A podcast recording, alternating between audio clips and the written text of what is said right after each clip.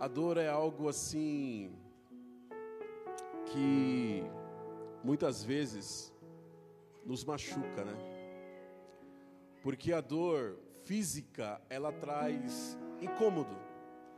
Na dor física, a gente às vezes está com dor ali nas costas, não consegue sentar direito, ou às vezes está com dor nas pernas, né? Porque andou bastante, né, Fabiana? Às vezes né, dá dor, né?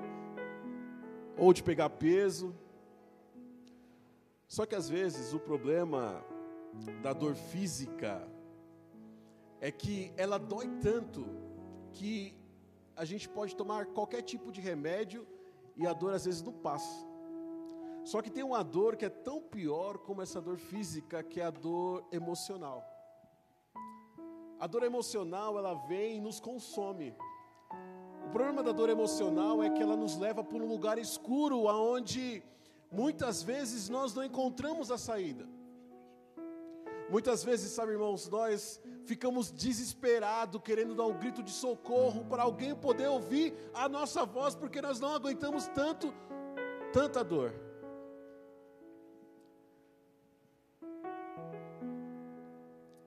Nós fomos criados numa cultura de herói. Nós fomos criados numa cultura de herói. Eu não sei se vocês, se eu falar aqui, quando eu falo herói aqui, talvez os meninos mais novos vão falar assim Marvel, DC, né? Essas coisas aí que eu nem sei direito. Eu só acho legal o Homem de Ferro, né? Mas eu vou lembrar da minha adolescência, eu vou lembrar do Super Choque. Acho que quase ninguém vai lembrar aqui. Glória a Deus, né? Super choque. Nós somos criados com essa questão, essa, essa dimensão, essa ótica do super-herói. Quando a nossa vida, quando está acontecendo um problema, quando nós não temos mais capacidade de resolver o problema, aí vem um super-herói e resolve todo o problema. Talvez o super-herói de alguém pode ser até o Chapolin Colorado, né? Mas ele não era tão herói assim. O que eu estou querendo dizer, porque o mundo que nós estamos vivendo hoje, as injustiças estão acontecendo, os problemas naturais, a natureza que vem acontecendo, muitas vezes nos leva, nos leva a olhar de uma forma que não existe mais solução, não existe mais esperança. E eu meditando nisso, e, e, aí a gente cantando aqui, eu fiquei falando assim: que será que, que, que nós podemos compartilhar hoje? Que palavra que nós podemos trazer aqui hoje? Que vai nos motivar ou vai nos colocar em uma outra atmosfera, uma atmosfera onde nós saberemos que não vai haver mais dor numa atmosfera que nós sabemos que não vai haver mais sofrimento, num lugar onde nós sabemos que a alegria e o amor irá reinar para todo sempre. Meus irmãos, vocês sabem que esse lugar é o céu. Só que enquanto o céu não chega, o que, que nós fazemos aqui? Eu quero convidar vocês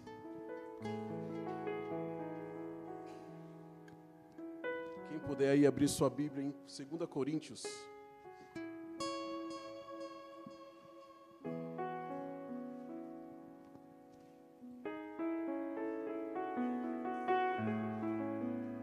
Segunda Coríntios a partir do capítulo 2. Capítulo 1, versículo 2.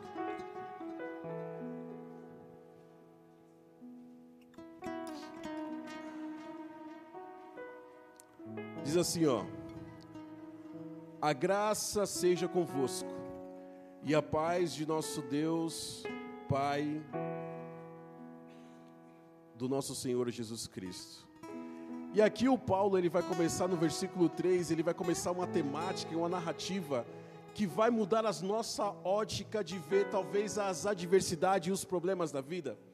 Que fala assim, ó: Bendito seja o Deus, o Pai de nosso Senhor Jesus Cristo o Pai das misericórdias, E Deus de toda a consolação, que nos conforta de, em toda a nossa tribulação, para que também possamos confortar os que estiverem em alguma tribulação, por meio do nosso consolo, com, com o qual nós mesmos somos confortados por Deus.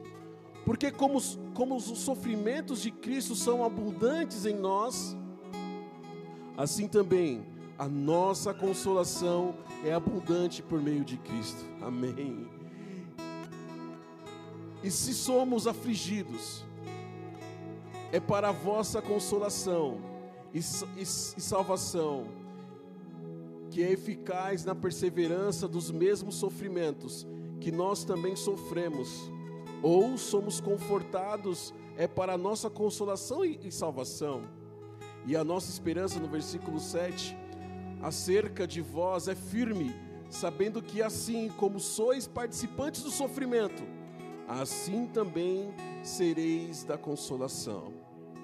No versículo 8: Porque nós não queremos, irmãos, que ignoreis as dificuldades que nos sobreveio na Ásia, que fomos oprimidos de forma excessiva, acima das nossas forças, de tal modo que nós nos desesperamos, até ficamos preocupados em perder a vida.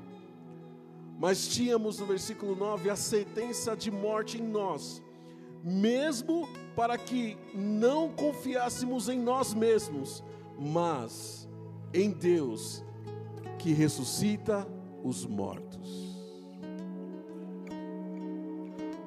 Versículo 10: O qual nos livrou de tão grande morte e livra. Em quem confiamos, é Ele que irá nos livrar. Amém. Sabe o que Paulo está falando aqui para mim e para você? É que, irmãos, o ser humano, quando muitas vezes se depara com um problema, e esse problema não existe a solução, muitas vezes, quando nós nos deparamos com a dor e não há solução para a dor, nós entramos num estágio de impotência. E esse estágio de impotência é o lugar onde nenhum ser humano gosta de estar. Sabe o que Paulo está falando aqui? Ó, aquele sofrimento que nós tivemos na Ásia, nós perdemos a esperança, mas mesmo perdendo a esperança momentânea, que os problemas e as dores não seriam solucionados, nós ficamos com medo até de perder a própria vida, o Paulo está falando aqui. Só que ele falou assim: não importa, eu posso perder essa vida, porque se deu Deus, Ele irá me ressuscitar entre os mortos. Sabe, irmãos, existe momentos na nossa vida aonde nós não vamos encontrar a solução aqui. Sabe, muitas vezes nós somos doutrinados e criados da seguinte forma: se você tiver uma fé do tamanho de um grão de mostarda, você vai conseguir mover montes. Mas, irmão, tem hora que o monte não se move. Tem hora que você está com a fé absoluta e você clama por uma cura para alguém ou para você mesmo e essa cura não vem. Tem hora que você ora, jejua e pede libertação de algo e essa libertação não vem. E aí nós entramos nesse estágio de impotência. E é normal, meu irmão. É normal porque o mundo não é regido de acordo com as nossas vontades. O mundo ele é regido de acordo com o que Deus acha que é o melhor para mim e para você. E muitas vezes o melhor para mim e para você não é aquilo que nós queremos que seja melhor, mas sim o que Deus quer que seja melhor para a nossa vida. E isso vai nos, nos enfraquecendo. Mas entenda uma coisa, meu irmão: tudo pode faltar na sua vida. Você pode estar sem emprego, você pode estar com uma doença e não receber a cura. Você pode estar desesperado por uma oportunidade de vida ou uma novidade de vida e essa novidade de vida não vir. Mas eu digo para você: tudo pode faltar para ti, mas o Senhor não te faltará. Sabe, a palavra de Deus ela fala assim: no mundo vocês terem aflição, mas tem de bom ânimo, porque eu venci o mundo. Sabe, muitas vezes nós vamos orar, e nós vamos orar muito, nós vamos orar muito querendo uma solução, para os nossos problemas, para a nossa dor, e a solução não vai vir, irmão. E o Paulo falou para mim e para você aqui, através dessa carta à igreja ao Coríntios, e falou: Olha, eu estava desesperado, eu perdi a, a, a, até um pouco da fé. É isso, me chama, o que me chama a atenção aqui é logo no, cap, no versículo 3. Eu vou ler de novo. Só duas frases aqui que ele diz o seguinte: Bendito seja o nosso Deus Pai, nosso Senhor Jesus Cristo o Pai das misericórdias e o Pai das consolações. E aí isso já me leva lá em Lamentações, que fala assim: as minhas misericórdias são renovadas todas as manhãs. Você pode estar sofrendo, eu posso estar, irmão. Você já passou por um momento na sua vida onde você não encontrou a solução? Aonde o problema não foi resolvido? Eu já passei, estou passando. E acho que quem aqui não passa? Sabe, às vezes eu tenho vontade, irmão, sabe, de ligar um botão de reset assim e que tudo pudesse estar tranquilo, tudo pudesse estar normalizado. Mas eu entendo e eu vejo, com minha pouca experiência, conversando com alguns jovens às vezes, que muitas vezes a maioria deles, eles colocam uma roupa, eles colocam algo, uma veste, e sai para a rua, e parece que ele chega na igreja e a vida está toda perfeita. Sabe, muitas vezes canta, toca, louva, prega e a vida está muito tudo perfeito na vista das pessoas. Mas quando esse jovem, quando esse irmão chega em casa e ele olha para o espelho, só ele sabe a aflição e o quanto de escuro está no seu coração. Muitas vezes tem irmãos aqui na igreja que vêm feliz, sorrindo, contente. Só que quando ele chega na sua casa, ele chora, porque ele não aguenta mais a dor que ele está passando não é só dor física, a maioria das dores que nós estamos passando hoje são dores emocionais, que nos consomem. Irmão, eu falo para você uma coisa: não desista de Deus, porque Deus não desistiu de você. Sabe, não importa o que está acontecendo na sua vida, o que Deus está pedindo à senhora, talvez eu não vou resolver o seu problema, mas eu tenho uma certeza que eu te dou. Lá no céu não vai haver mais lágrimas céu não vai haver mais problemas. Irmão, eu queria que Jesus voltasse agora, Ellen. Essa é a realidade. Eu queria que Jesus voltasse hoje. Sabe? Para a gente não perder as pessoas que nós amamos. Para a gente não sofrer como estamos sofrendo.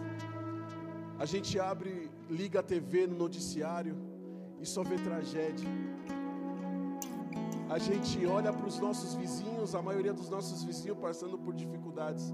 Irmãos, esses dias eu estava vendo o noticiário, ouvindo na verdade, no lugar que eu estava almoçando, e estava ali passando na televisão, e uma pessoa matou todo mundo do bar onde estava porque perdeu no jogo de bilhar.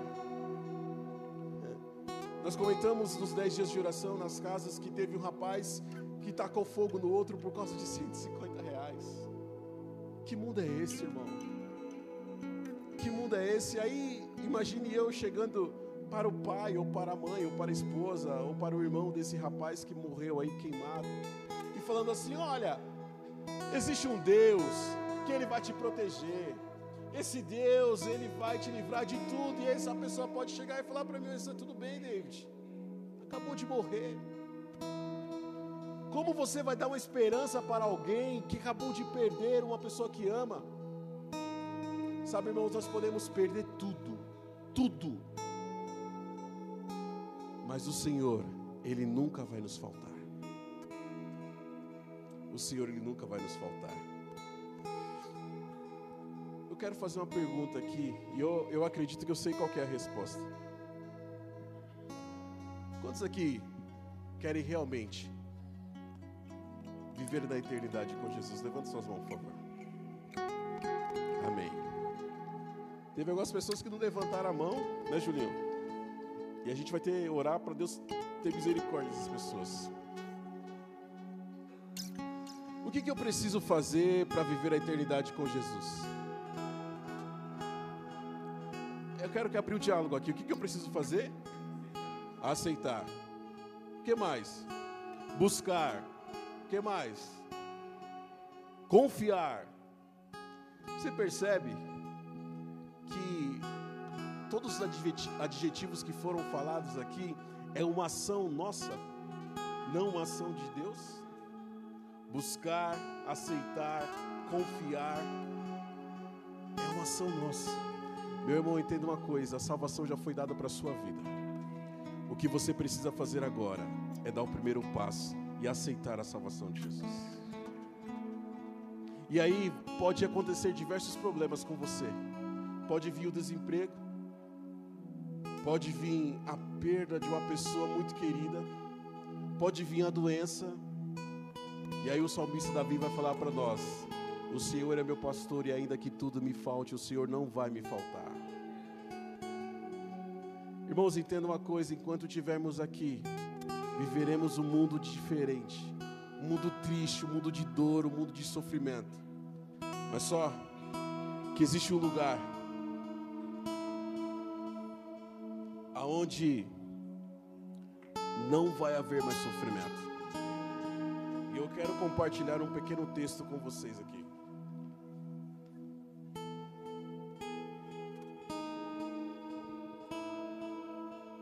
E eu quero que você preste muita atenção nesse texto. Você entende que muitas vezes a dor e o sofrimento não vai ser solucionado aqui. Você vai precisar passar por isso, por esse sofrimento. Mas existe um lugar aonde a dor não vai mais existir. E esse texto, esse texto diz o seguinte: eu auto-intitulei esse texto como Manifesto do Amor. Ele diz o seguinte: Foi o próprio Deus que plantou o amor e a simpatia no coração humano. No céu, esses sentimentos encontrarão sua mais doce e verdadeira expressão. A comunhão pura dos seres santos e com os fiéis de todas as eras, os laços sagrados que unirão toda a família no céu e ajudarão a completar a felicidade daqueles que foram remidos. Ali, com delícias que terão que não terão fim, a mente dos imortais estudará as maravilhas do poder do Criador, o mistério do, do amor redentor. Cada aspecto da mente será desenvolvido e cada capacidade será ampliada. Bênção, né? Irmãos, ei, presta atenção.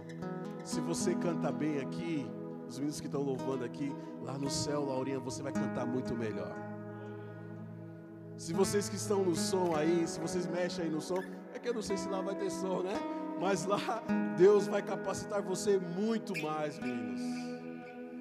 Você que tem aquele abraço gostoso, você que faz aquela oração maravilhosa, lá no céu será muito mais capacitado o seu dom, o seu talento. Jesus te ama, Jesus ele te quer, e ele continua dizendo assim: olha, o aprendizado não se esgotará. As energias elevadas ao objetivo de cumprir as mais nobres ambições. Ainda assim, encontrarão altura mais elevada a conquistar, novas maravilhas para admirar, novas verdades para compreender, os objetivos inéditos para atrair as capacidades da mente, da alma e do corpo. Irmão, ei, presta atenção aqui, tá? sabe aquela dorzinha que você sente nas costas do nervo ciático? Lá não vai existir não, viu, irmão?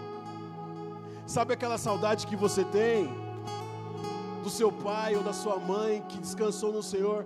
Lá não vai existir mais. Amém, igreja? Oh, glória a Deus.